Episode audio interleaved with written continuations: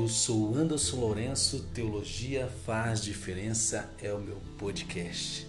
Dando continuidade nas nossas conversas, que a cada vez mais está sendo mais produtiva e edificante, tanto para mim e eu acredito para vocês que têm nos dado a honra de nos dar o privilégio de ser ouvinte e também compartilhar aí os nossos podcasts para outras pessoas. Claro que eu não estou aqui falando de mim mesmo, mas baseando-se nos teólogos que já estão bem consolidados aí na teologia e principalmente, sem sombra de dúvida, não tenho vergonha de assumir isso, praticamente lendo e me debruçando no livro do Alistair, Teologia Sistemática, Histórica e Filosófica. Falamos já dos grandes teólogos, dos principais teólogos aí da patrística, considerando alguns nomes que foram assim importantíssimos e merece, mereceram destaque. Agora nós vamos falar sobre os progressos cruciais da teologia. Lembrando que o período patrístico, como já observado anteriormente, foi de enorme importância na elaboração dos contornos da teologia cristã. É claro que tudo isso é claro que tudo isso deve ser considerado ao longo do período a qual nós estamos estudando. As áreas da teologia apresentadas foram exploradas com especial vigor nesse período. E agora, propriamente dito, nós vamos falar sobre a importância desse progresso teológico, enfatizando a ampliação do cano do Novo Testamento. Desde o início, a teologia cristã reconhecia-se como algo que fundamentava fundamentava-se na, nas escrituras. A base de toda a sua fé, de todas as suas discussões eram e é a escritura sagrada. Contudo, havia alguma incerteza em relação àquilo que o termo escrituras de fato designava.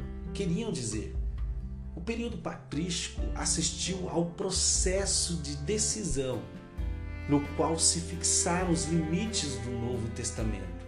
E não foi um processo fácil.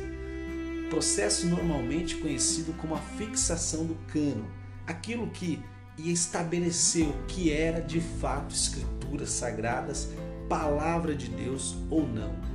A palavra cano necessita de explicação, é óbvio ela deriva da palavra grega canon e significa uma regra, um ponto fixo de referência.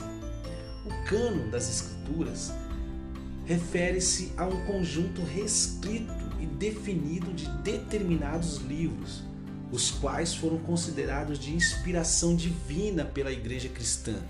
E essa palavra inspiração divina é importantíssimo para destacar e considerar e validar esses livros como parte do cano e das sagradas escrituras.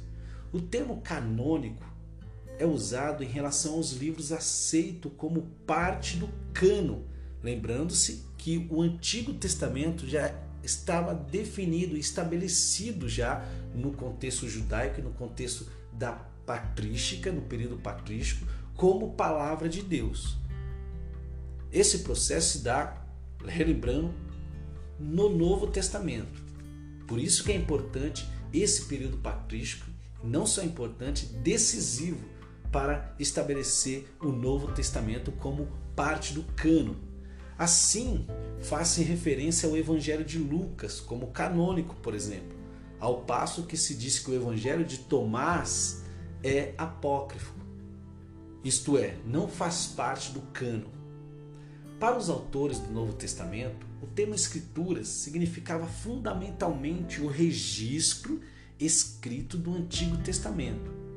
Contudo, após um curto período de tempo, os primeiros autores cristãos, como Justino Marte, fazia referência ao Novo Testamento em oposição ao Antigo Testamento e insistiam no fato de que ambos deveriam ser tratados como a mesma autoridade. Aqui que está o ponto da nossa conversa.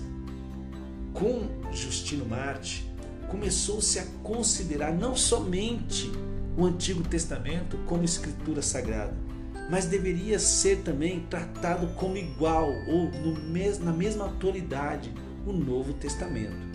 Até a época de Irineu, aceitava-se de modo geral a existência de quatro evangelhos.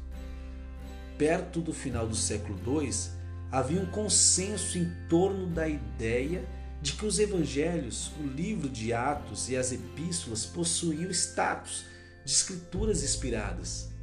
Logo, Clemente de Alexandria reconheceu como canônico, ou melhor, reconheceu não só como canônico os quatro evangelhos, o livro dos Atos dos Apóstolos, as 14 cartas de Paulo, sendo aí nesse período, lógico que não foi debatida essa questão, sendo considerado também 14, por quê? Porque era considerado a carta aos Hebreus, era considerada como uma carta paulina.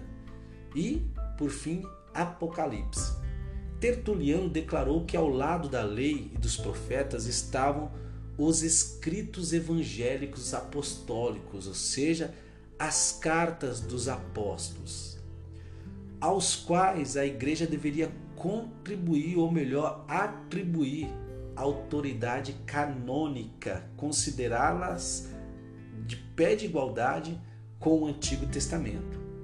Pouco a pouco se chegou a um consenso acerca da lista de livros que eram reconhecidos como parte integrante das Escrituras Sagradas, bem como da ordem que eles deveriam ser inseridos em 367, Atanásio pôs em circulação sua 39 carta festival, que identificava como canônicos os 27 livros do Novo Testamento, da forma como hoje é conhecido pelos protestantes.